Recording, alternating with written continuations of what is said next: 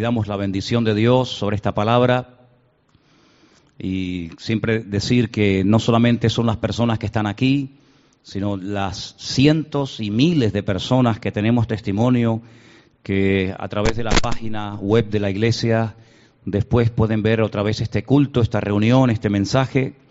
Y sabemos que hay muchas personas que incluso están privados, no pueden salir de sus casas por enfermedades y otros motivos, pero que el Señor también de alguna manera les hace llegar la palabra a través de este medio, ¿no? Así que oremos para que todas las personas que se expongan hoy a la palabra sean bendecidas. Aleluya. Padre, te damos muchísimas gracias de todo corazón por el privilegio que nos das de estar aquí en el día de hoy. Queremos pedirte, Señor, que tú bendigas esta palabra, que tú abras nuestra mente, nuestro corazón, para que tu palabra, Señor, caiga en corazones sedientos y ya preparados y dispuestos para aprender de ti, Señor. Queremos crecer, queremos madurar, queremos conocerte y servirte cada día mejor. Por eso pedimos que en esta tarde esta palabra sea, Señor, un, aliento, un ánimo para nuestras vidas. Y sabemos, Señor, que tú siempre utilizas tu palabra para hablar a nuestras vidas. Una vez más, que así sea, Señor. Te lo pedimos en el nombre de Jesús. Amén. Y amén. Hermanos, quiero llevarles un momentito al libro del Génesis, por favor, el primer libro de la Biblia. Y hemos empezado hace unas semanas atrás una serie de mensajes basándonos en el personaje de Ismael. Hace poquito teníamos una, una serie también hablando acerca del patriarca Jacob. Y me gusta, eh, no en un solo mensaje, sino en varios, profundizar sobre un tema, profundizar sobre un personaje. Y hemos empezado hace unas semanas a hablar acerca de este hombre tan interesante, Ismael. Dios oirá. ¿eh? El nombre Ismael está en futuro, igual que el de Isaac. Dicho sea de paso, el próximo domingo oraremos por Isaac ¿eh? y lo presentaremos delante del Señor. Y todo nombre que empieza por una pequeña letra hebrea que se llama la Yot, pues generalmente apunta al futuro. Ismael significa Dios oirá. Ismael fue el primer hijo que Abraham tuvo con su criada, con Agar. Cuenta la tradición y hay algunos textos bíblicos que parece que nos dan a entender que cuando Sara murió, él volvió a juntarse con Agar y tuvo un montón de hijos, muchísimos hijos, la mayoría de los, de los cuales son totalmente desconocidos para la mayoría. Pero Abraham tuvo muchísimos hijos, pero sin lugar a dudas los más famosos son el primogénito, el primero que tuvo con Agar, Ismael, y el segundo, el hijo de la promesa, que fue Isaac con su esposa. Hemos estado viendo características de Ismael, porque Ismael no solamente fue un personaje de la Biblia, sino que Israel, eh, Ismael es la nación árabe. Los descendientes de Ismael son los árabes. Y la Biblia habla muchísimo acerca de los descendientes de Ismael, lo que van a hacer, esto, qué función juegan en todo el panorama, en todo el esquema profético de la Escritura. Y es muy interesante ver lo que está ocurriendo en los últimos días, las últimas semanas, con algunos de los descendientes de, de Ismael. Hay gente que piensa que las cosas en el mundo ocurren por casualidad y no es así. En el mundo no hay casualidades. Dios tiene todo bajo su control y ni una hoja de un árbol se cae sin permiso del Señor. Ismael va a jugar un papel muy importante en los últimos tiempos. De hecho, como que se está despertando, se está levantando Ismael. Y la Biblia nos habla muchísimo, muchísimo acerca de lo que estos descendientes harán en los últimos tiempos, sobre todo en relación con el pueblo de Israel. Si la Biblia fuera una torta, una tarta, y la partiéramos en cuatro pedazos, tres de esos pedazos, es decir, tres cuartas partes, es material profético. Eh, en el Corán, dicho sea de paso, no hay ninguna profecía. La Biblia es un libro que destaca por encima de cualquier otro libro por muchos motivos, pero uno de los principales es porque es un libro que contiene miles, miles de profecías. Muchas de ellas se han cumplido y eso es lo que le da credibilidad al texto, al texto bíblico, a la fuente original. La palabra del Señor nos da claves para cómo interpretar las profecías. Los colores en la Biblia tienen una interpretación, los números en la Biblia tienen una interpretación, los animales tienen una correspondiente interpretación. Y dice la, la, palabra, dicho sea de paso, que ninguna profecía es de interpretación privada. Si la inmensa mayoría, un altísimo porcentaje de las sectas más famosas del mundo hoy en día, surgieron a raíz de personas que comenzaron a darle una interpretación totalmente privada y particular a libros como por ejemplo el Apocalipsis, eh, como yo llamo el Apocalipsis del Antiguo Testamento, al libro de Daniel, profecías de Ezequiel, y se salieron, ¿verdad?, del, del, del patrón, de la, de la hermenéutica, de las reglas para interpretar la escritura, y por ahí surgieron sectas pues tan famosas, pues, por ejemplo los testigos de Jehová y los mormones y tantas. Y es que las, palabras de la Biblia, sobre todo las que contienen material profético, tenemos que saber encajarlas en el, plan general de Dios. ¿eh? A veces tenemos una visión demasiado corta, ¿eh? demasiado baja de la realidad. Y Dios tiene un plan eterno que va desde la eternidad hasta la eternidad. Y una de las cosas que he procurado siempre enseñarles a ustedes es que ustedes sepan encajar los tiempos en los que estamos viviendo según el panorama general de Dios. Decíamos hace unos días que no es sabio, según la escritura, mirar atrás con nostalgia y decir los tiempos del pasado fueron mejor que los del presente. La Biblia dice que el que habla así no es sabio. No hay tiempos mejores ni peores, son tiempos diferentes, son distintas etapas por las cuales Dios va a, hacer, va, a pasar a la humanidad y a su pueblo y a, y, a, y a las naciones de la tierra. Y tenemos que saber cuáles son las características de este tiempo. Jesús dijo que los últimos días, la, última generación que precedería su venida, dice, sería una generación muy, muy parecida a los tiempos de Noé. Fíjense a dónde se remonta el Señor. Si no dice los tiempos de mi venida, de la segunda venida, ¿verdad? De la presencia del Señor en forma visible, no serían como los tiempos de Abraham, o como los tiempos de, de David, o como los tiempos de Salomón, sino como en los días de Noé. Así será la venida del Hijo del Hombre. Sabemos que Noé no es un nombre, no es una especie de adjetivo que identifica un, tipo de persona, una, forma de vivir, una filosofía de concebir la vida.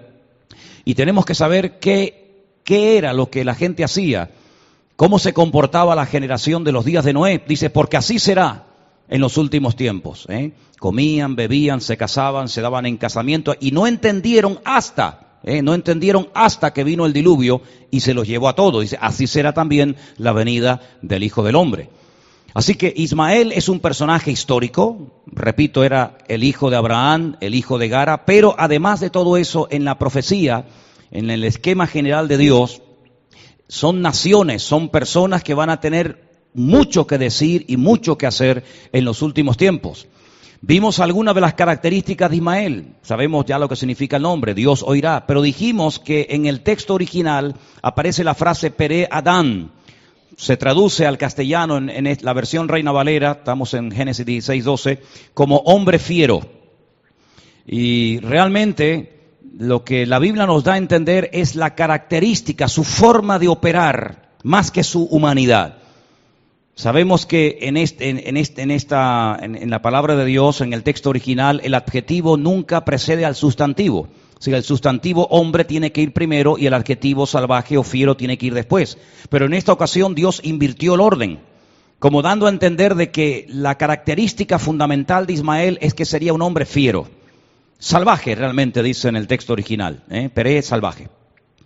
Y eso nos, nos, indica que no iban a ser gente pacífica, gente con la cual se puede dialogar, gente, digamos, que podrían convivir, sino todo lo contrario. Vimos el jueves que, por ejemplo, Ismael escogió el desierto. Nunca se fue a vivir una gran ciudad, como por ejemplo Lot. Lot, cuando se separa de su tío Abraham, se va a vivir junto a las ciudades de Sodoma y Gomorra porque las ciudades le ofrecían una serie de, digamos, de, cosas que el desierto no ofrece, evidentemente. Pero sin embargo Ismael no se sentía cómodo en la ciudad. Ismael fue, siempre fue un pueblo solitario, un pueblo nómada, un pueblo que se sentía, permítame la expresión, como pez en el agua en el desierto. Allí era donde él se movía, allí era donde él actuaba y allí él era donde hasta el día de hoy sigue, en los desiertos. Esa es, la, una de las características de Ismael. Es interesante notar que también vimos el jueves, para los que no estuvieron, que otra de las cosas que nos menciona la palabra de Dios acerca de Ismael es que sería un arquero. Si no es una persona que iba a preparar grandes tácticas eh, para, para, atacar a otros pueblos, sino que es el que dispara con su arco a distancia y, pasa desapercibido.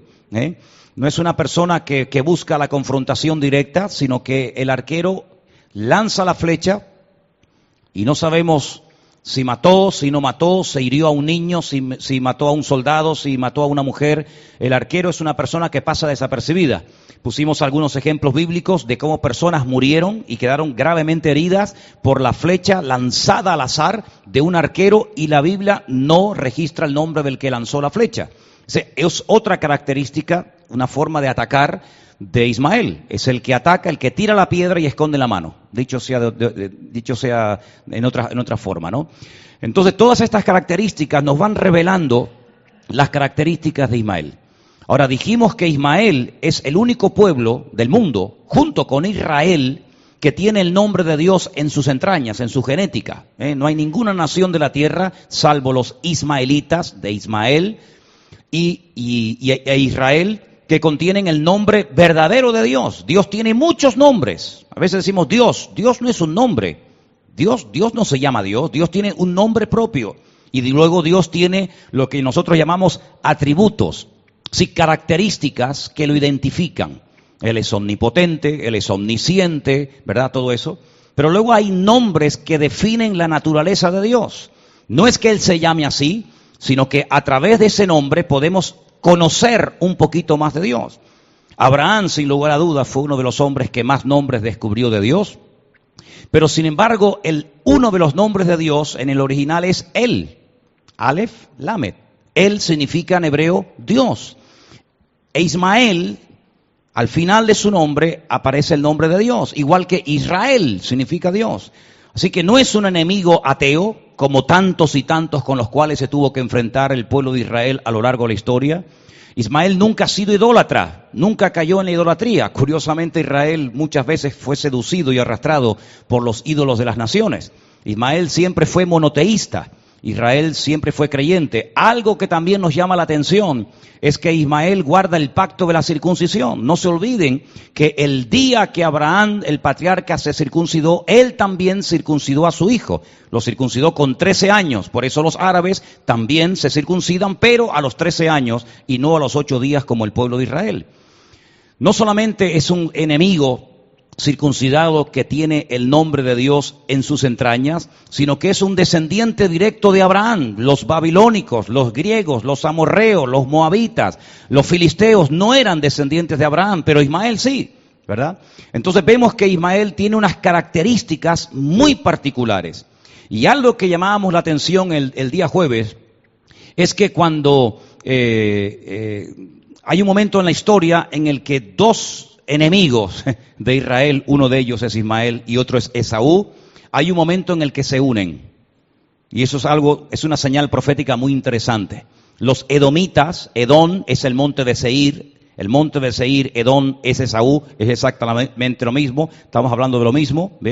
Hay un momento en el que se unen, se casan, ¿eh? y entonces ahí se, se juntan y vemos en la Biblia que cuando Ismael se enfrenta contra Israel, Israel lo logra vencer. Cuando Esaú ataca a Israel, lo logra vencer. Pero nunca se han unido los dos y por eso los últimos tiempos se conoce como la gran tribulación o el tiempo de angustia de Jacob, el tiempo de angustia de Israel. Ahora, el Señor le dijo a Abraham que él, haría de, de Ismael una gran nación. Primero dice una nación y luego dice una gran nación. La nación de Ismael, Arabia Saudita, tiene 2.150.000 kilómetros cuadrados. Es una, es una barbaridad de país. En comparación con el territorio físico, geográfico de Israel, es una, es una desproporción increíble. Israel tiene aproximadamente 25.000 kilómetros cuadrados. 25.000 contra 2.150.000 kilómetros cuadrados. Se cumplió literalmente la palabra. Ahora, de Ismael salieron tribus. Ismael aunque fue una nación, de esa nación salieron diferentes tribus, nómadas generalmente todas en el desierto. Y ahora, lo interesante, desde el principio de la Biblia, y lo dije hace unos domingos atrás, no sé si lo recordarán, Dios no solamente creó al hombre, sino que le dijo a cada pueblo, a cada nación, dónde tenían que vivir. Vemos que el juego favorito de los imperios, el juego favorito del hombre y de las naciones a lo largo de la historia es querer conquistar otros territorios que Dios no les dio como herencia en el principio. Vemos, por ejemplo, al imperio, los, ingleses, los portugueses, los españoles en su día, y otros imperios quisieron ir más allá de sus fronteras, quisieron conquistar otros países y otros continentes, y al final todo terminó en un auténtico fracaso. Dios le dijo a cada nación dónde tenía que vivir. Y si, si quedaban en el lugar donde Dios les había dicho, ahí serían bendecidos. Solamente les pongo un ejemplo muy gráfico para que puedan entender lo que estoy tratando de enseñarles. Cuando el hombre acepta el lugar donde Dios le dice que viva, no hace falta que se vaya a otro lugar. En ese lugar Dios lo va a bendecir. En ese lugar Dios lo va a prosperar. A veces nosotros buscamos no sé qué. Lo que tengas que buscar, búscalo en Dios. No busque en los países, no busque en los gobiernos, no busque en, otro lugar, busque en Dios. Y en Dios usted va a encontrar todo lo que necesita. Y si en el lugar donde Dios le dijo que usted viviera no lo encuentras porque Dios no quiere dárselo, ni más ni menos. Por eso usted va a ver que hay naciones que tienen oro y otras naciones no tienen oro. Por eso hay naciones que tienen petróleo y otras naciones no tienen petróleo. Por eso hay naciones que tienen agua y otras naciones no tienen agua. ¿Para qué lo hizo así el Señor? ¿Por qué no puso en cada nación oro, plata, diamantes, petróleo, etcétera? Para que aprendiéramos a convivir, no a competir. Es como en una iglesia. En una iglesia nadie tiene todo, sino que somos miembros del mismo cuerpo y nos tenemos que aprender a complementar y lo que yo tengo, probablemente a ti Dios no te lo ha dado, pero lo que Dios le dio a usted, a lo mejor no me lo dio a mí. Pero no es para que compitamos a ver quién canta mejor, a ver quién predica mejor, a ver quién no sé qué, sino para que aprendamos a convivir y a necesitarnos los unos a los otros.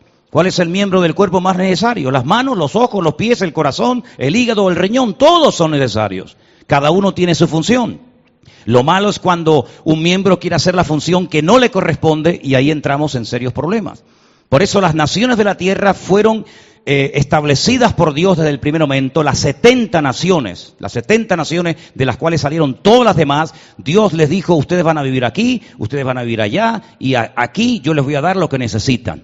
Si no tienen algo de lo que necesitan, aprendan a compartir con el vecino y el vecino que aprenda a compartir con ustedes. Si ese hubiera sido la forma de vivir de las naciones y de la raza humana, nunca habrían habido guerras. Nunca tendríamos que haber salido de nuestra frontera para conquistar al vecino. Habríamos aprendido a convivir juntos en armonía y cuando hay unidad y armonía que hay, bendición y vida eterna. Cuando no aprendemos a compartir, somos egoístas y queremos tener lo mío y lo del otro y lo del otro y lo del otro y así hay serios problemas. Ahora bien, si vamos al libro del Génesis, capítulo 15, los versículos del 18 al 21, fíjense qué palabras tan interesantes. Aún Dios no le había cambiado el nombre a Abraham. Recuerden que en la Biblia hay personajes, y Abraham es uno de ellos, a los cuales Dios les cambió el nombre. Sus padres, cuando él nació en Ur de los Caldeos, más o menos por allí, por la zona de Irak, de Kubai, más o menos por aquella zona, le pusieron Abraham. Sin embargo, Dios le añade una letra a su nombre y le llaman Abraham. Y esa letra que le incorporó al nombre que le habían dado los padres a Abraham es una de las cuatro letras que forman parte de su nombre propio. El nombre de Dios es Yod Hei Bad Hei y una de las letras de ese nombre se, las, se la incluye en el nombre de Abraham y se convierte en un ser fructífero. Antes era estéril, ahora tiene a Dios en su vida y ahora es fructífero, ahora se puede reproducir. Incluso el valor numérico, el valor numérico de la palabra Abraham es inferior al valor numérico de la palabra Abraham. ¿Por qué? Porque Dios viene a darle valor al ser humano y no a restarle, sino todo lo contrario. Y el Señor le dice a Abraham, antes de cambiarle el nombre, en Génesis 15, 18, en aquel día el Señor hizo un pacto con Abraham diciendo, no un contrato, un pacto. ¿Cuál es la diferencia? Bueno, en un contrato hay dos partes y los dos se tienen que comprometer a respetar su parte. Aquí tenemos un contrato. ¿Eh? Este local está hecho, hace años hicimos un contrato y nosotros nos comprometimos a cumplir la parte de nuestro contrato y el dueño su parte. Si uno de los dos quiebra la, parte del contrato, hay problemas. En un pacto no. Los pactos que Dios hace son pactos a nivel unilateral. Da igual lo que tú hagas, yo voy a seguir adelante porque es un pacto, está por encima de las emociones, está por encima del tiempo, está por encima de las circunstancias. Es algo que Dios decidió en su soberanía hacer.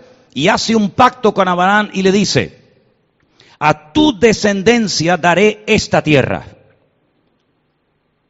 Desde el río de Egipto, ¿cuál es el río de Egipto? Lo pueden decir sin miedo. El Nilo. Es el río más largo del mundo. No el más caudaloso, pero sí el más largo. Tiene forma de serpiente y después se abren diferentes brazos. La Biblia nos enseña que en los últimos tiempos el, caudal del Nilo bajará de una forma tremenda. Incluso llegará, hay momentos en la historia del, río de Egipto que se secará. Y dice aquí que el territorio sería desde el río Nilo desde Egipto hasta el río grande.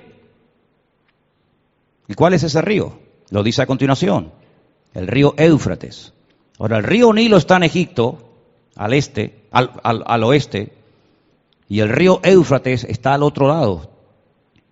Sí, el territorio es impresionante, es enorme.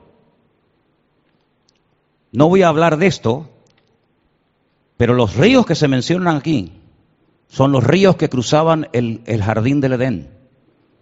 El jardín del Edén no era una cosa ahí chiquitita, sino que estaba regado por el Nilo, estaba regado por el Tigris y por el Éufrates, y en medio estaba Jardín del Edén. Son los mismos ríos que se mencionan aquí, los que se mencionan en Génesis con el Gan Edén, con el, con el Jardín del Edén. Así que ese es el territorio que Dios decidió para la descendencia de Abraham, no para ti y para mí, sino para los descendientes de Abraham desde el río Nilo, Egipto, hasta el río Éufrates. Todo ese territorio, pues tenemos toda la península del Sinaí, tenemos Egipto, tenemos Israel, tenemos Líbano, tenemos Jordania, tenemos eh, Irak, etcétera. Todo eso es para la descendencia de Abraham. La tierra de los Ceneos, la tierra de los eh, ceneseos, la tierra de los catmoneos, los eteos, los fereceos, los refaitas, los amorreos, los cananeos, los jerjeseos, los jebuseos, hay un montón de, de eos, ¿verdad?, que se mencionan. Todo esto es para la descendencia de Abraham. ¿Pero qué descendencia? ¿La de Ismael o la de Isaac? Para la descendencia de Abraham. Para la descendencia de Abraham. Dios le vuelve a hablar de territorios. Dios vuelve a establecer fronteras pero no aquí, sino en el capítulo 17. Fijaros qué interesante el orden. Yo creo que el orden de las palabras, el orden de los relatos en la Biblia, tiene una razón de ser. Y en el capítulo 15 dice, la frontera de ustedes va a ser esto, enorme. Pero en medio, Agar e Ismael son expulsados de la casa. Y en el capítulo 17, el Señor le vuelve a hablar a Abraham, versículo 8, y dice, y te daré a ti y a tu descendencia después de ti la tierra en la que moras. Ahora añade un término que antes no había dicho. Dice, yo te daré a ti y a tu descendencia la tierra que estás pisando, la tierra en la que moras, la tierra en la que estás viviendo. Toda la tierra de Canaán en heredad perpetua y seré el Dios de ellos. Y dijo de nuevo Dios a Abraham, en cuanto a ti, Guardarás mi pacto tú y tu descendencia después de ti por tus generaciones. Este es mi pacto que guardaréis entre mí y vosotros y tu descendencia después de ti. Será circuncidado todo varón de entre vosotros. Circuncidaréis pues la carne de vuestro prepucio y será por señal del pacto entre mí y vosotros. Y ahora pone la edad. Y de edad de ocho días será circuncidado todo varón entre vosotros por vuestras generaciones. El nacido en casa, el comprado por dinero a cualquier extranjero que no fuere de tu linaje. A la descendencia de Ismael le dice, toda esta tierra será para ustedes. Pero la tierra en la que vives, la tierra en la que te encuentras ahora mismo, y te estoy hablando en este momento, te la daré a ti y a Isaac. Si veis el contexto, si veis el contexto de cómo Dios le está hablando a Abraham, le dice, toda esta tierra de este punto hasta el otro punto será para Ismael, para los descendientes de Ismael. Pero la tierra en la que vives, la tierra en la que en este momento te mueves y tienes puestos tus pies, será para tu hijo Isaac. Y ahí vemos cómo Dios estableció desde el primer momento dónde tenía que vivir cada pueblo, dónde tenía que vivir cada nación. Y hermanos, tenemos que aprender a adaptarnos al modelo de Dios. Usted no puede moverse a cualquier lugar cuando quiera y según a su antojo. Yo nunca he enseñado eso. Yo siempre les he dicho, usted tiene que ir y hacer lo que Dios le diga, ni más ni menos. ¿Cuántos dicen amén? Dice Santiago, pero ¿qué es eso de que mañana vamos y compramos y vendemos y hacemos esto y hacemos? ¿Pero qué es eso? En lugar de lo cual debería decir, si Dios quiere, siempre Dios por delante. Si Dios quiere, haremos esto o haremos aquello. No organice usted su vida y pretenda que Dios le siga. Si usted ya no es libre para hacer ese tipo de acciones, el Señor nos compró, ¿sí o no? Hay algunos que piensan que pueden todavía hacer lo que les da la gana y Dios encima tiene que bendecirlo si no se enfadan. Pues no, Señor. Yo le voy a hablar bien claro esta tarde. La palabra de Dios dice que Él nos compró con su sangre. Y Él es el que ahora tiene que decidir qué tenemos que hacer con nuestra vida. Ya no vivo yo, mas vive Cristo en mí. Usted no puede congregarse en cualquier iglesia, usted no puede vivir en cualquier lugar, usted no puede meterse en cualquier negocio, usted no puede casarse con cualquier hombre, tú no puedes casarte con cualquier mujer. Tú tienes que decir, Señor, ¿qué quieres para mi vida? Porque dice la Biblia que la voluntad de Dios es buena, es agradable y es perfecta. Y cuando nosotros tenemos nuestros planes, nos equivocamos. Y eso es una señal de que no hemos madurado de que no hemos crecido, de que no hemos terminado de entender lo que significa haberme rendido a los pies de mi Señor Jesucristo. Él es el que tiene que ir delante de mí. Si usted va a ver en el, Antiguo Testamento cómo se movía Israel por el desierto, no tenían mapa, no tenían brújula, no tenían GPS. ¿Cómo se movía esa gente? Dice la Biblia que Dios durante el día había puesto como una especie de paraguas que protegía del terrible calor en el desierto al pueblo de Israel. Y durante la noche, para protegerlos del frío y de las fieras del, desierto, dice que había una columna de fuego. Era una calefacción divina que protegía a más de dos millones de seres humanos en el desierto. Cuando la nube se levantaba y se movía, Moisés decía, Dios nos está diciendo que nosotros también tenemos que movernos. Mientras la nube no se mueva, mientras ustedes miren al tabernáculo y allí esté la nube y no se haya movido, ustedes no se muevan. Porque si se mueven y Dios no se ha movido, se van sin su presencia, se van sin su gloria, se van solos por el desierto, lo cual sería una temeridad. Pero cuando el Señor se mueva y la columna de fuego o de nube se mueva, ustedes le siguen a Él porque Él es el que nos va abriendo el camino. ¿Cuántos dicen amén? Ojalá aprendiéramos, si Dios quisiera, que Dios nos ayude a entender que esa sigue siendo la misma forma. ¿Qué dice Romanos 8? Leed Romanos 8 cada día. Léalo durante un mes. Cada día, Romanos 8, me levanto, Romanos 8, por la noche, Romanos 8, ¿qué dice? Aprendiendo a vivir en el Espíritu. En la carne ya sabemos vivir. Aprendimos a vivir en la carne antes de aprender a vivir en el Espíritu. Y una de las características dice que los hijos de Dios son guiados por el Espíritu de Dios. Ya no son guiados por la carne, ya no son guiados por los intereses personales. Me conviene más estar allí que aquí. Allí voy a ganar más que aquí. Allí tendré más que aquí. Ya no nos mueven esos intereses. Ya no somos de este mundo, sino que ahora nos mueve el Espíritu de Dios. Y el ejemplo que les quería poner antes se lo voy a dar ahora. El patriarca Abraham, hay un momento en el que él desciende a Egipto. Dice porque había hambre en Canaán. En Egipto, qué curioso, siempre había comida, siempre había trabajo, siempre había de todo. En Canaán muchas veces faltaba de todo, pero porque tenían que depender de Dios. Abraham se va a Egipto y en Egipto sabemos lo que ocurrió. Allí fue donde el faraón le metió a Egipto en su casa. Él salió de Egipto, pero Egipto se metió en su casa. Le hizo un regalito que hasta el día de hoy lo estamos pagando. La sierva egipcia, Agar. Su hijo cuando es mayor queriendo seguir el ejemplo de su padre, ve que no hay, no hay agua, no hay trabajo, no hay recursos. ¿Y qué quiere hacer Isaac? Ir a Egipto. Total, mi padre lo hizo. A nosotros no nos debe de importar lo que hagan los demás. Usted no tiene que imitar a nadie, usted tiene que seguir al Señor. Es que fulano lo hizo, a usted eso le da, no le tiene que importar. Cuando Isaac se va a ir a Egipto, el Señor dice, alto, tú no vas a ir a Egipto, pero mi padre fue, pero tú no. Tú te vas a quedar aquí este año y vas a sembrar aquí. Ahora, si yo les digo dónde le dijo el Señor a Isaac que sembrara, ustedes se quedarían con la boca abierta. Porque Isaac vivía en Beersheba, en el desierto del Negev. Allí no hay agua o no había agua. Y cuando había agua, los filisteos venían y tapaban los pozos.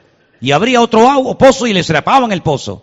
Allí no hay tierra, es todo arena, es un desierto, es una locura sembrar en el desierto. Es perder el tiempo, es tirar la semilla.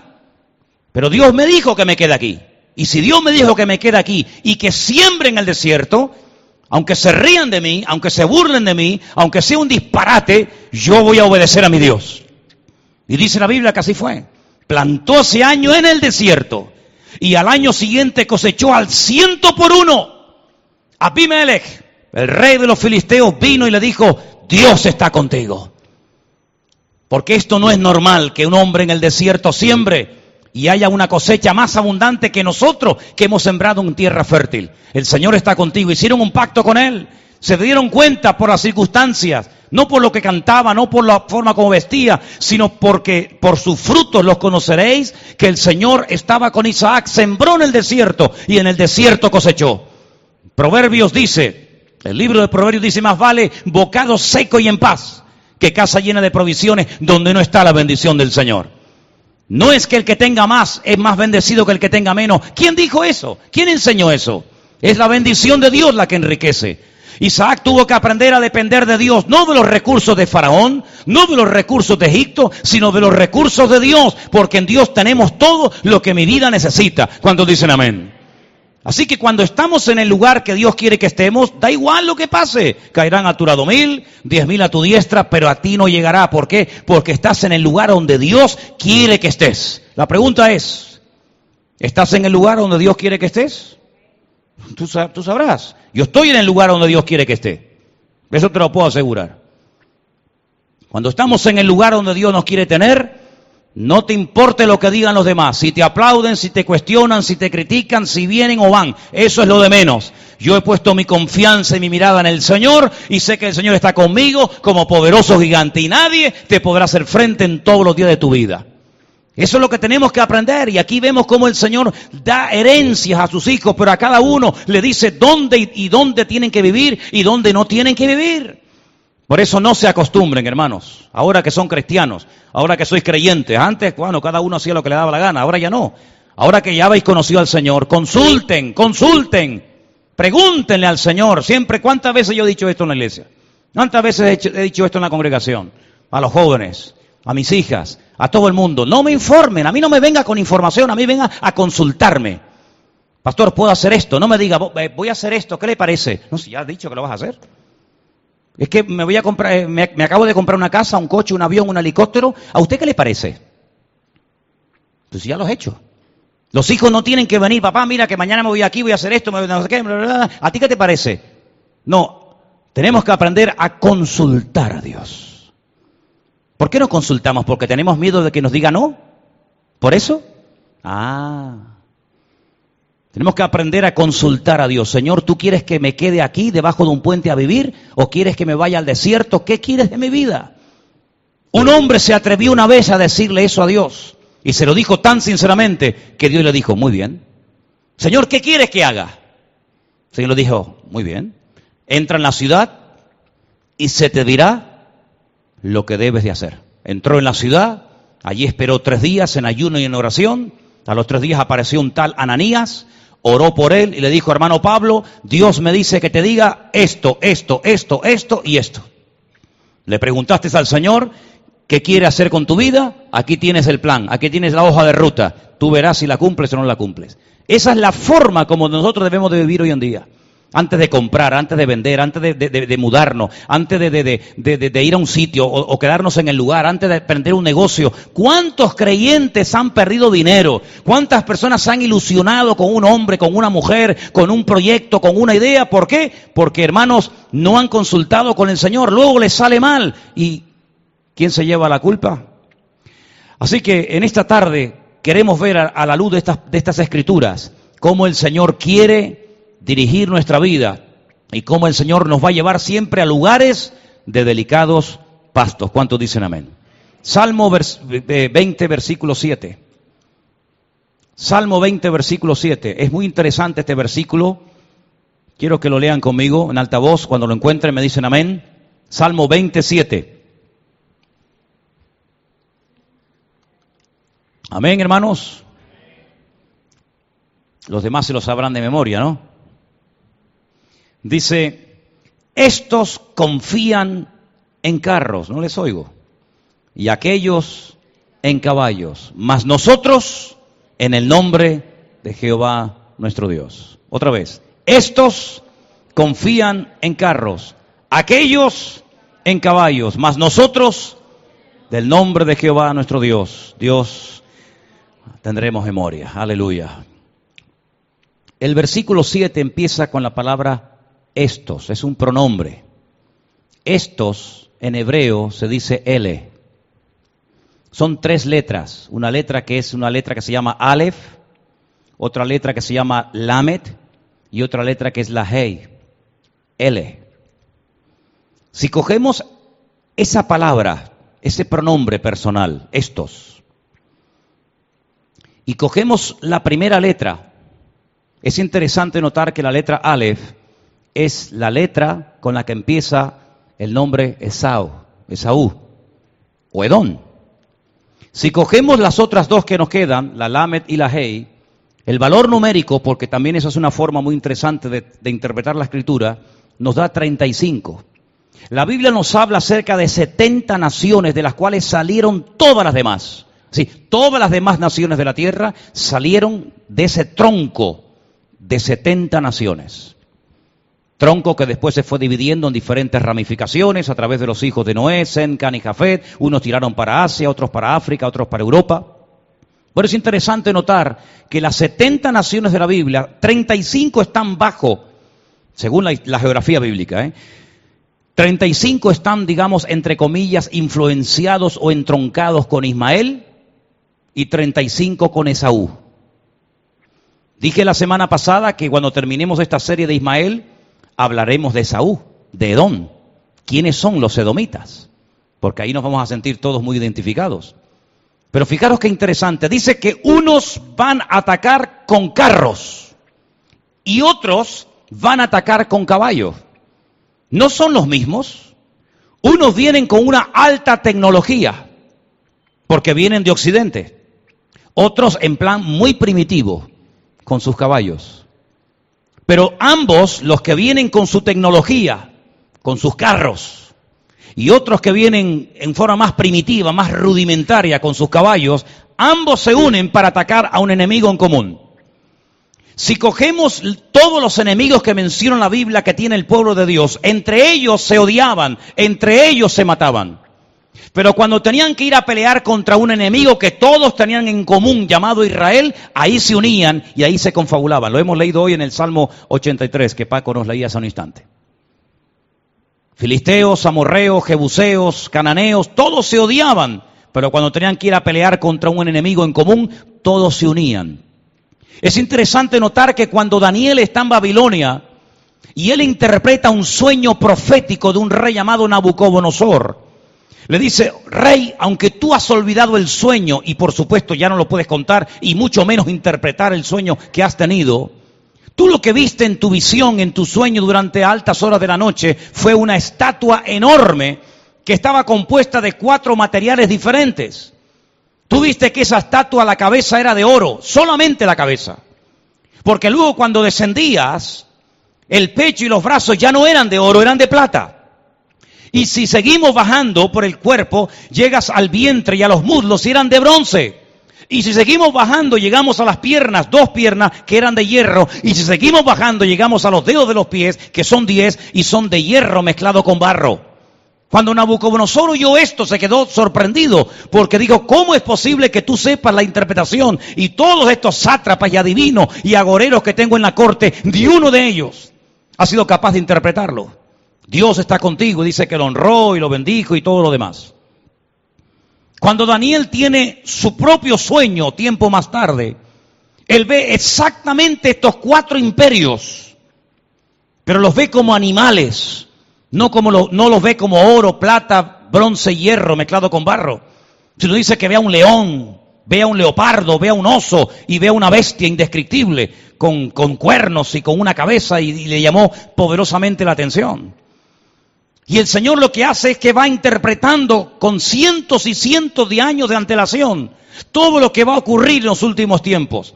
En el momento en el que Daniel recibe la interpretación de ese sueño o ese sueño, solamente había, había pasado, ni siquiera un imperio había pasado, porque Daniel estaba viviendo en el imperio de los babilónicos. Cuando cae el imperio de Babilonia, se levanta un segundo imperio que eran los medos persas, y Daniel también lo conoció, pero ya el tercero lógicamente no. Si no, imagínense la edad de Daniel. Ya no conoció el imperio de los griegos, y mucho menos el de los romanos. Y el Antiguo Testamento, lo que llamamos vulgarmente el Antiguo Testamento, termina contándonos la historia del segundo imperio. El Antiguo Testamento no nos cuenta prácticamente nada del tercer imperio, el que precedió al imperio romano.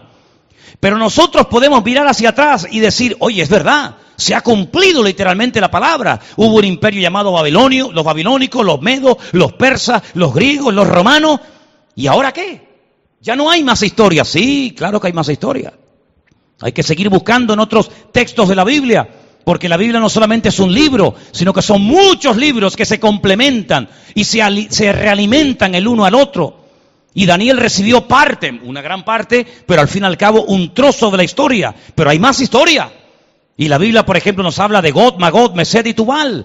En Ezequiel capítulo 37, 38 y 39. Nos habla de naciones como Rusia, que lógicamente no se llama Rusia en la Biblia, pero que el lugar geográfico es el mismo. Nos habla de Cus y nos habla de otros lugares y de otras naciones que tenemos que saber qué naciones son, porque en los últimos tiempos hay un, hay un denominador común, y lo vimos el jueves en Zacarías capítulo 12, Zacarías capítulo 14. El objetivo es que 200 millones de soldados, yo sé que es, algo como suena como muy disparatado, como muy fantasioso, pero es la palabra de Dios, es lo que dice la Biblia. También a Juan le llamó la atención, ¿cuánto? 200 millones. Pero si no hay 200 millones de personas en este momento en el mundo, cuando estoy aquí escribiendo el Apocalipsis en la isla de Patmos, da igual. Esto no es para tu tiempo, esto es para los tiempos del final. La Biblia dice, repito en Zacarías 12, Zacarías 14, que en los últimos tiempos el Señor reuniría a todas las naciones de la tierra para que vayan a atacar a la ciudad de Jerusalén. Y es impresionante, porque uno dice, todo lo que ha pasado esa gente, todo lo que ha sufrido esa gente, cinco o seis guerras van ya desde 1948 hasta hoy, pues aún falta lo peor. Por tierra, por mar, por aire, por el norte, por el sur, por el este, por el oeste, por dentro, por arriba, por abajo, Israel va a ser sitiada por todas partes. Y será el tiempo de angustia de Jacob. Pero en ese tiempo, dice la Biblia, que el Mesías vendrá. El Señor viene personalmente a redimir y a salvar a su pueblo. Y dice que todo ojo le verá y toda rodilla se doblará y toda lengua confesará que Él es el Señor para gloria de Dios Padre. Y pondrá sus pies en aquel día sobre el monte de los olivos que está frente a Jerusalén y el monte se partirá y allí entrará en juicio con las naciones. Y las naciones tendrán que subir de año en año más o menos entre septiembre y octubre, a celebrar la fiesta de Sukkot, la fiesta de los tabernáculos. Y la nación que no suba, dice la Biblia, sobre esa nación ese año no caerá lluvia. Todo esto está en la Biblia. Todo esto no es Walt Disney, no es ciencia ficción, no es una película de Steven Spielberg, es la palabra de Dios, es el periódico de mañana que aún no se ha publicado. Y los creyentes no podemos estar ignorando estas cosas. Porque todos los movimientos que se dan en las naciones, Dios es el que las produce. ¿Cuántos dicen amén? No hay casualidad y menos en las naciones. Lamentablemente a veces los creyentes leen muy poco la Biblia. Yo siempre he dicho y estoy convencido de ello. Hay dos grandes males que tiene el cristianismo. Que ora muy poco y que estudia muy poco. Esa es la cruda realidad. Los cristianos estudian muy poco la Biblia. Leen, pero estudiar es otra cosa y oran cada vez menos. Hay más tiempo para internet, hay más tiempo para, WhatsApp, hay mucho tiempo para otras cosas, pero para estudiar en serio la Biblia, para poder llegar a tus propias convicciones, no hay tiempo. Y es curioso notar que hay gente que son capaces de estar viendo tres, cuatro películas seguidas y todas las entiende, pero abren la Biblia y dicen, no la entiendo. Y leen el periódico y lo entienden, y leen un libro y lo entienden, y ven la televisión y la entienden, pero cuando van a la Biblia no entienden nada. Es curioso eso, ¿verdad? Y compran el periódico y lo que el periódico dice se lo creen a pie juntilla. Y no lo dudan ni lo cuestionan. O ponen la televisión y lo que dice la televisión lo creen. Pero cuando llegan a la Biblia todo lo cuestionan. Bueno, no es así, no es asado. Y sabe Dios cómo será o cómo no será. Amados hermanos, estamos viviendo los tiempos finales. cuando dicen amén? Y los tiempos finales, dice la Biblia, que la gente se amontonarán queriendo escuchar palabra de Dios y no la escucharán, porque incluso hasta las iglesias, las iglesias de los que llamamos hijos de Dios, muchas de ellas, muchas de ellas serán sacudidas y cuántas falsas enseñanzas y cuántas falsas doctrinas y cuánto jueguecito y cuánta tontería ha entrado en los púlpitos en los últimos tiempos. Y muchas veces no hay verdaderamente una sana palabra, una sana doctrina donde podamos oír palabra de Dios para nuestra vida. Y eso es lo que va a traer estabilidad a tus hijos. Eso es lo que va a traer estabilidad a la congregación. Eso es lo que va a traer una fe firme. No importa lo que ocurra a nuestro alrededor, el mundo no va a ir a mejor por si alguien se está haciendo ilusiones. El mundo no va a ir a mejor, el mundo va a ir de mal en peor. Y dice la Biblia que la maldad se multiplicará y el amor de muchos también se enfriará. Mas el que persevere, el que persevere hasta el fin, ese será salvo. ¿Cuántos dicen amén? Es interesante notar qué es lo que será. Lo mismo que fue.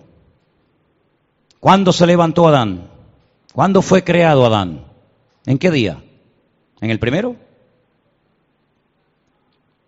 ¿En el tercero? ¿En el séptimo?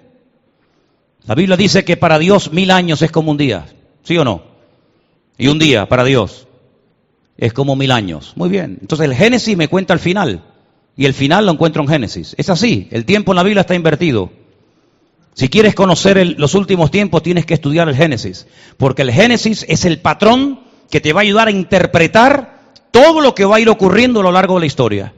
Dios empezó la Biblia no demostrando su existencia, no diciendo, bueno, yo existo por esto, por esto y por aquello, sino con una afirmación categórica y rotunda. En el principio creó Dios los cielos y la tierra. Así de claro. La Biblia no se escribió para convencer al ateo. La Biblia es un libro que empieza con el nombre de Dios por delante. Y ese Dios pone en orden, ese Dios crea, ese Dios establece en siete días toda la historia de la humanidad. Y vuelvo a repetir la pregunta, ¿cuándo fue creado Adán? ¿Cuándo se convirtió en ser viviente? Era un muñeco de barro, inerte, sin emociones, sin sentimiento, no respiraba, no sentía nada, era un muñeco simplemente sin vida. Pero Dios sopló aliento de vida y aquel muñeco de barro se convirtió en segundos en un ser viviente con el aliento divino, con el soplo de Dios en su vida. Vayan a Ezequiel capítulo 37, dice que Israel volvería a su tierra. Y cuando dice la- el, profeta dice, pero yo veo un valle lleno de huesos secos en gran manera. Dice, claro, porque no hay espíritu en ellos. Es un valle lleno de huesos secos, pero espíritu de Dios, métete en ellos. Y dice que se levantaron y se convirtieron en un ejército tremendamente poderoso en gran manera. Hay una doble restauración en los últimos tiempos, la, natural, la nacional y la espiritual. Israel ha sido restaurado a su país como nación, pero no quisieron meter a Dios en su nación. Nos levantamos pero dejando a Dios a un lado. Pero la Biblia nos habla de una última restauración y es la restauración espiritual. Cuando Israel, cuando el pueblo de Dios se ponga en pie por el Espíritu de Dios, no por la fuerza de las armas, no por la sabiduría, no por los premios nobles, sino porque el Espíritu de Dios hace que el hombre se levante y se convierta de un muñeco de barro en un ser viviente a la imagen y semejanza de Dios. En el sexto día, en el sexto día, Adán se levantó. ¿Cuándo se levantó Israel? ¿Cuántos días habían pasado? 5700. En el sexto milenio, en el sexto milenio, Israel se levantó como Adán se levantó en el sexto día. Porque ¿qué es lo que será? Lo mismo que fue. Allí se levantó un hombre, aquí se levantó una nación, y lo próximo que se levantará será su pueblo para irse a la presencia del Señor. ¿Cuántos dicen amén? Por eso hay que indagar la Biblia, por eso hay que estudiar la palabra de Dios, porque Dios nos está hablando acerca de lo que va a pasar con las cosas que ya han ocurrido en el pasado. Y quiero terminar leyendo un versículo en esta tarde que se encuentra también en el libro de los Salmos, el 137. Si saben algo de historia bíblica, si saben algo de lo que ha ocurrido a lo largo de la historia, te va a chocar este, este versículo, porque es como que no encaja. Es algo como que dice, pero esto, esto no es de este tiempo, esto no es de esta época, ya verás. Salmo 137, por favor. Salmo 137. Junto a los ríos de Babilonia, Tigris y Éufrates, Mesopotamia, ¿verdad? Junto a esos ríos en Babilonia, allí nos sentábamos y aún llorábamos, acordándonos de Sión. Hay gente que no supera el presente porque están todo el día pensando en el pasado. Y hasta que no superes tu pasado, no tendrás presente y mucho menos futuro. Si sigues lamiéndote la herida con lo que te hicieron, con lo que te dijeron, que se te pegó, que se te humilló, que se te abandonó, estarás siempre mirando atrás, acordándote, y allí estarás con tu pena y con tu herida abierta años y años y años. Así les pasaba. Nos sentábamos, llorábamos, acordándonos de Sión, de Jerusalén. Sobre los sauces, en medio de ella, colgamos nuestras arpas. ya no tenían ganas de cantar. Ya se les fue el gozo, ya sé que sufrieron, ya sé que la ciudad fue destruida y ya sé que el templo fue quemado, pero era una oportunidad preciosa que se les presentaba para poder testificar a, gente que no conocía del Dios verdadero. No, cogieron las arpas, que se las llevaron, ¿eh? Se llevaron las arpas de, de la tierra de Israel, se las llevaron a Babilonia, pero no las usaron. Si Dios te ha dado algo y no lo usa, ¿para qué lo quieres? Se llevaron las arpas y las colgaban en los sauces y decían, los que nos habían llevado cautivos nos pedían que les cantásemos. Y los que nos habían desolado nos pedían alegría, diciendo, cantadnos alguno de los cánticos de Sión. Ya sé que tenían el corazón roto, ya sé que muchos habían perdido seres queridos y hermanos y familiares, pero ellos respondían, versículo 4, ¿cómo cantaremos cántico de Dios en tierra de extraños? Pues precisamente es donde más tienes que cantar al Señor, en tierra de extraños. Cuando estás rodeado de inconversos, amargados, frustrados, deprimidos, ahí es donde tienes que cantar y marcar una diferencia, amigo. Es muy fácil cantar aquí. Es muy fácil cantar aquí, te ponen la letra ahí, estilo karaoke, y los músicos te acompañan y te ayudan. Es muy fácil aquí decir gloria a Dios, aleluya. Es allá afuera entre los extraños, es allá afuera entre los inconversos que critican y cuestionan la existencia de Dios y la credibilidad de la vida. Es ahí afuera donde hay que cantarle y adorar al Señor y marcar una diferencia. ¿Cuántos dicen amén? Si me olvidare de ti, oh Jerusalén, pierda mi diestra su destreza. Hmm. Mi lengua se pega a mi paladar. Si de ti no me acordare, si no enalteciera Jerusalén como preferente asunto de mi alegría. Oh Señor, recuerda contra los hijos de Edom el día de Jerusalén cuando decían arrasadla, arrasadla hasta los cimientos. Pero un momento, los hijos de Don, Esaú, ellos no arrasaron el primer templo de Jerusalén, fueron los babilónicos. ¿Por qué dice aquí los hijos de Don? ¿Es que acaso está profetizando que sería destruido por segunda vez? La Biblia es mucho más de lo que superficialmente lees. Tiene un mensaje que lo lees leyéndolo así por encima, pero tiene un mensaje entre líneas que hay que saber encontrarlo. Y aquí no se menciona a los hijos de Edón por casualidad. Tenía que haber dicho, recordar lo que decían los babilónicos cuando nos destruyeron y nos quemaron el templo, sino que menciona a los edomitas. Hmm. De eso Dios mediante hablaremos la próxima semana. Pero amados, solamente quiero dejaros con esto. Este libro que tenemos en la mano es lo único perfecto que está en el planeta Tierra. No hay una iglesia perfecta. ¿Conocen alguna? No vayas porque la vas a echar a perder.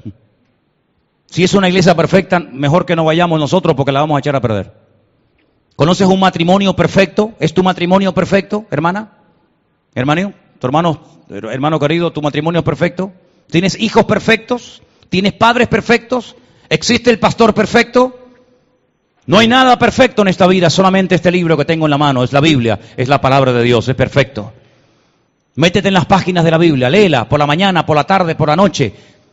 Hay de todos los tamaños. Puedes llevarte una en el bolsillo para cuando vas en la furgoneta, hacer algún porte, alguna mudanza, o cuando estás subiendo un ascensor, o cuando estás esperando a un hermano que está trayendo algo, tú saca la Biblia, ponte a leerla.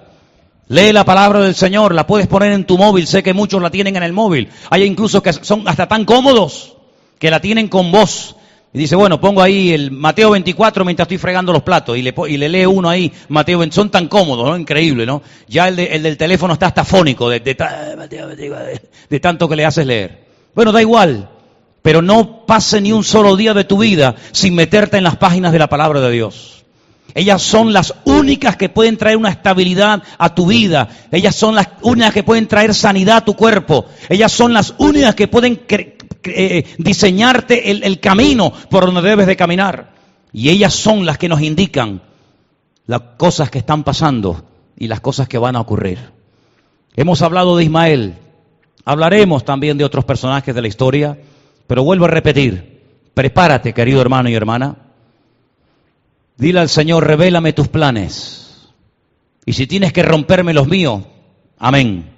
Porque yo sé que la voluntad de mi Dios es la mejor para mi vida. ¿Cuántos dicen amén? Oramos, hermanos. Ahí donde está, por favor. Cierre sus ojos un momentito. Incline su rostro. Pídale al Señor. Pídale al Señor. Que cada vez que usted abra la Biblia, usted pueda descubrir el plan de Dios para su vida a través de este bendito y poderoso libro. No es un amuleto, es la palabra viva de Dios, es el mensaje del Dios eterno a tu vida y a través de ella vas a encontrar aliento, consuelo, ánimo, fortaleza, respuestas. A veces Buscamos en los hombres las respuestas que solamente Dios tiene en su bendita y poderosa palabra. Lee la palabra del Señor, memorízala, apréndela, estudiala. Ellas son las que dan testimonio de mí, dijo el Señor. Ayúdanos, Señor, a meternos en las páginas de tu palabra cada día. Que sea un deleite para nosotros cada vez que oímos tu voz en la palabra. Gracias, Señor porque no nos has dejado a la deriva, sino nos has revelado el plan, el mapa. Aleluya. Bendito seas, mi Dios. A ti la gloria, a ti la honra y la alabanza, mi Señor. Bendice tú nuestras vidas poderosamente para que podamos cada día, Señor, crecer y caminar en tus caminos. Aleluya. Gracias, Señor, por tu palabra. Guarda a tu pueblo, a tus hijos sobre la faz de la tierra Oramos por nuestros hermanos y ahora quiero que lo hagamos, hermanos. Oramos por nuestros hermanos, hijos de Dios, que están pasando terribles persecuciones en este momento en muchas partes de la tierra, en naciones de la tierra, donde sus cabezas son cortadas, sus miembros son mutilados, donde pierden, Señor, sus propiedades y corren peligro sus vidas. Ahora oramos por nuestros hermanos, Señor, donde quiera que se encuentren en peligro. Da igual el país o el continente, da igual. Señor, ahora, ahora extiende tu mano, Señor. Guarda, guarda tu pueblo, Señor, los niños, los jóvenes, las familias, que corren peligro por el único delito de amarte a ti, Señor. Fortalécenos en la fe, Padre Santo, para que nos demos cuenta de que estamos en el camino verdadero y en el verdadero, que es tu amado Hijo Jesús. Gracias por haber muerto por nosotros, Señor. Gracias por haber resucitado Haznos hijos obedientes, Señor. Haznos hijos sometidos a la voluntad del Padre. Revélanos, Señor, revélanos tus planes, Dios mío. Las cosas ocultas pertenecen al Señor, pero las reveladas son para nosotros, sus hijos. Aleluya. Bendice, Señor, a tu iglesia y que podamos seguir adelante caminando en victoria todos los días de nuestra vida, Señor. Bendito seas. Bendice a los hermanos que están de vacaciones en distintos lugares. Nos acordamos de ellos. Bendice, Señor, a nuestras hermanas que saldrán estos días también para sus respectivos países un tiempo. Bendícenos, Señor, a todos. Que este año sea un año de victoria, de bendición para tu iglesia aquí en Canarias, Señor, en España. Guarda, Señor, a tu pueblo en la palma de tu mano, mi Dios. Quita de nosotros todo plan que no sea el correcto nosotros nos podemos equivocar, pero tú eres un Dios perfecto y maravilloso, que quieres lo mejor para nuestras vidas y nuestros hijos. Guarda a los niños de esta iglesia, Señor, Gracias por el nacimiento de Isaac hace unos días. Gracias, Señor, por la salud de cada niño. Nos gozamos al ver cómo corren, saltan y se divierten en la iglesia, Señor. Guarda a los que están tratando de luchar contra algún hábito, contra algún vicio que durante años, Señor, los tuvo atados. Danos, Señor, a todos de tu gracia y de tu paz, para que podamos mantenernos firmes contra las acechanzas del enemigo, Padre. Aleluya. Bendice a tu iglesia, Señor. En el nombre bendito y poderoso de Jesús. Gracias, Señor. Ponemos de pie, amados hermanos.